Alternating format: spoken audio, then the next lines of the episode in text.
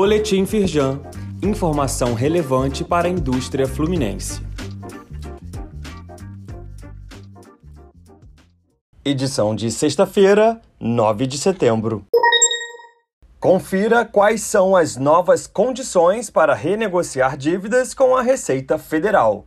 As modalidades permitem renegociações de débitos de pequeno valor, ou seja, até 60 salários mínimos, e de dívidas que o fisco considera irrecuperáveis.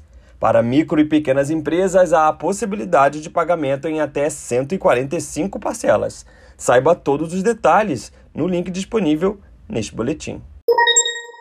Reportagem da TV Globo mostra os caminhos do futuro do setor têxtil. Dados da Firjan destacam que Nova Friburgo tem 10% dos trabalhadores de moda íntima no Brasil.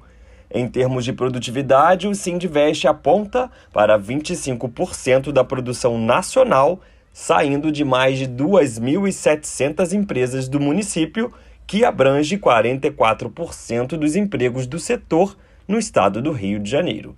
Assista a reportagem. O link está neste boletim. Dossiê da Casa traz o tema ESG para líderes do futuro. O material reúne informações que contribuem para o desempenho das empresas e profissionais em meio a uma realidade em constante transformação. É preciso que o ESG faça parte das estratégias rotineiras do negócio para que as ações alcancem resultados efetivos. Acesse o conteúdo completo no link aqui neste boletim.